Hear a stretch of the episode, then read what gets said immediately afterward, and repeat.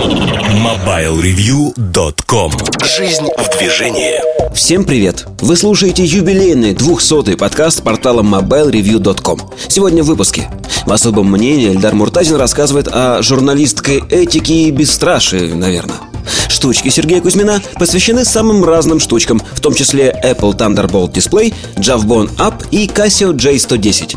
В обзоре новинок Ice Cream Sandwich или Android 4.0. В кухне сайта речь идет о книгах. MobileReview.com Особое мнение у меня сегодня будет короткое особое мнение и, в общем, рассуждение следующего порядка. Наверное, кухня сайта должна была это стать, но не стала по ряду причин. В частности, у Матвея Гонопольского в кисло-сладкой журналистике есть э, о американских СМИ и учебных заведениях следующий тестовый вопрос. Я его услышал, честно говоря, акцентировал внимание не когда читал книгу, а недавно господин Хрусталев в своем подкасте рассказал про этот вопрос без отсылки к Гонопольскому. Не знаю по какой причине, но, возможно, он тоже слышал это где-то. Но в этом подкасте, я даже не помню, как он называется, там 5-6 минут, мне прислал на него ссылку читатель. Там совершенно неверные выводы, которые меня затронули за живой, если хотите. Итак, вопрос звучит так. Вы неожиданно получаете доступ к информации, вы будущий журналист или журналист, вы получаете доступ к документам, которые однозначно говорят, что завтра ваша страна нападет на другое государство. И вопрос звучит так. Что вы будете делать? Будете публиковать или не будете? Я спросил в Твиттере у людей, что они будут делать с этими документами. И большинство ответов было таким, что э, мы жить нам не надоело, публиковать мы не будем, при этом объяснение причин, то есть вот боязнь, страх, объяснения причин не было. Боязнь, страх – это неправильное чувство для журналиста, да и для любого человека. То есть, э, бояться чего-либо, ну, это значит всю жизнь трястись, Хотя такие люди очень часто называют это осторожностью. На мой взгляд, это не осторожность, а именно вот боязнь, страх. Со страхом надо бороться. И нельзя жить в страхе всю свою жизнь. То есть в какой-то момент надо все-таки найти все силы и перебороть эти страхи и жить, в общем-то, полной грудью. Это правильно. Но в данной конкретной ситуации я считаю, что публиковать э, эти документы в любом виде и говорить о них нельзя. Нельзя по одной простой причине, даже по нескольким причинам.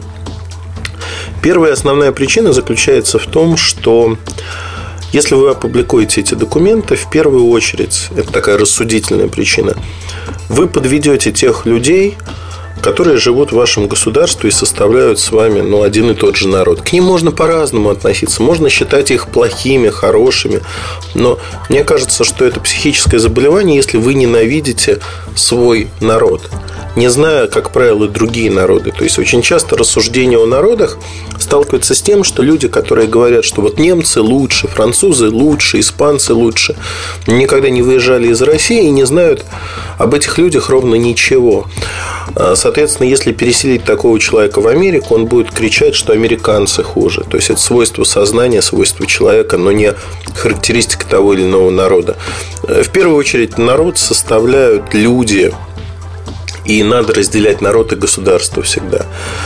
А, совершенно другая вещь Значит, здесь есть еще один аспект, аспект, который касается как раз-таки профессиональной деятельности журналистов.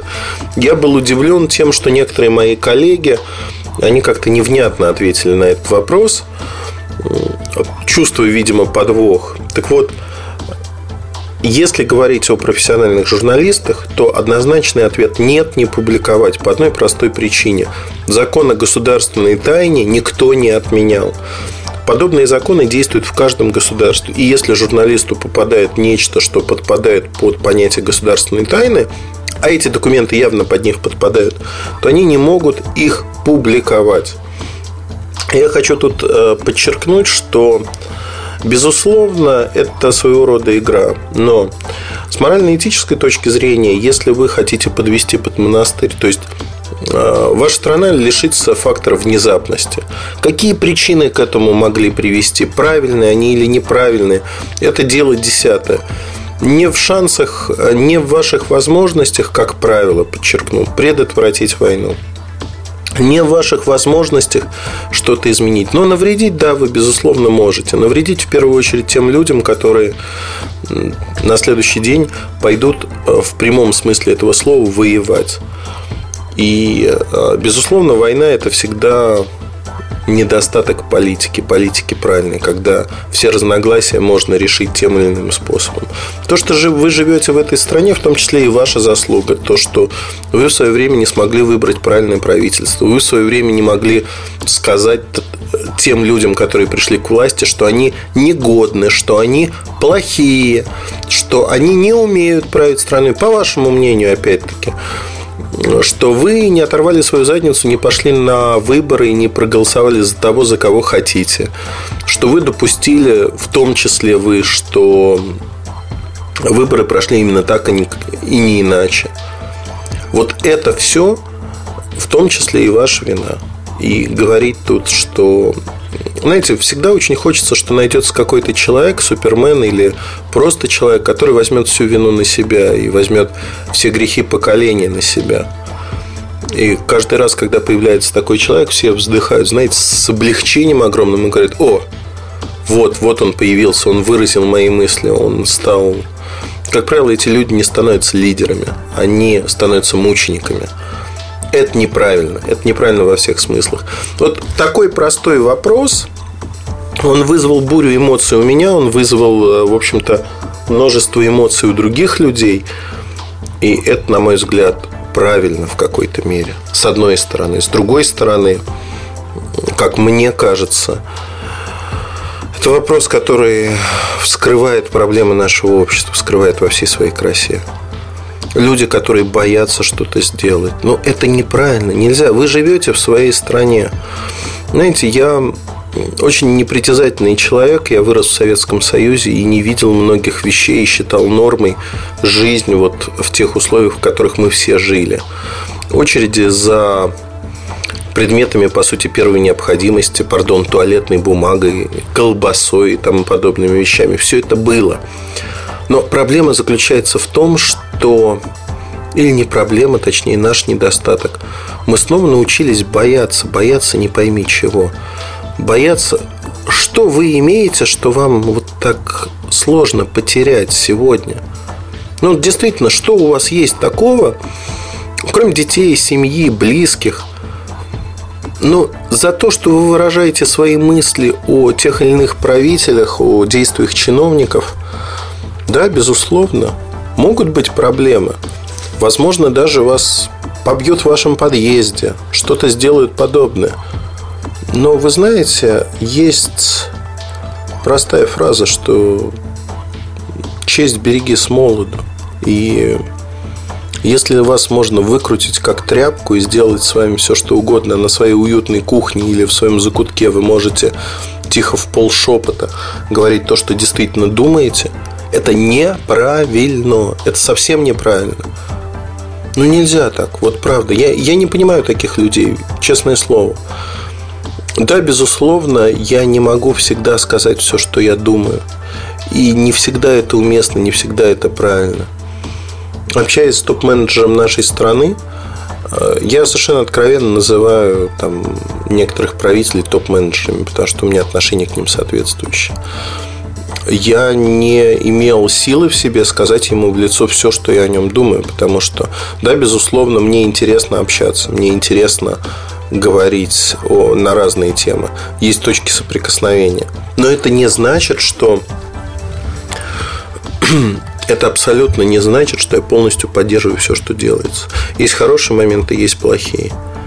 Но если каждый из нас не будет говорить о том, о тех плохих моментах, которые существуют, это превратится все, ну и фактически превращается в Советский Союз с теми или иными вариациями.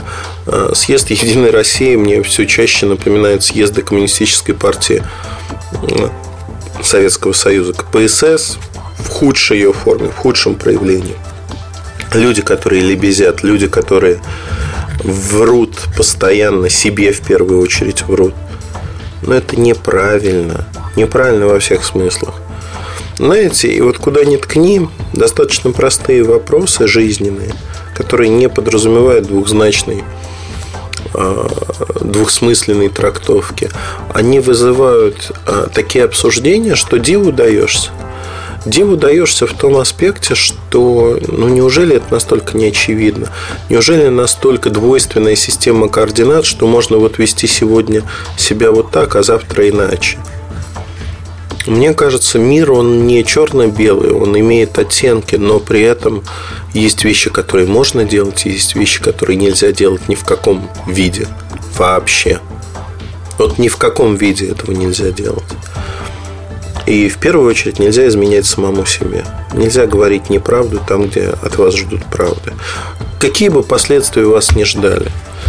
Меня больше всего убивает, знаете, у меня есть инстинкт самосохранения, чувство самосохранения.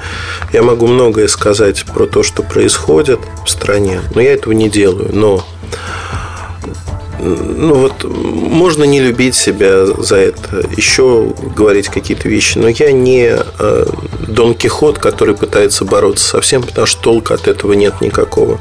Но у меня есть мой личный рубеж, который для себя я определил очень четко. Я специалист в определенной области.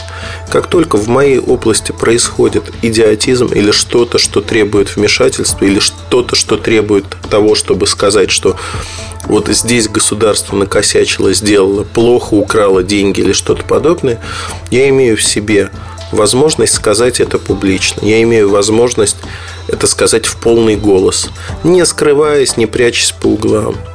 И вот меня убивает то, что многие люди, работающие в своих областях, не делают этого – они тихо молчат в тряпочку и на приватных встречах говорят, ну все же знают, что вот это украли, это разворовали, это сделали вот так. Меня всегда возникает вопрос, почему вы сейчас об этом говорите? Какое право вы имеете об этом говорить?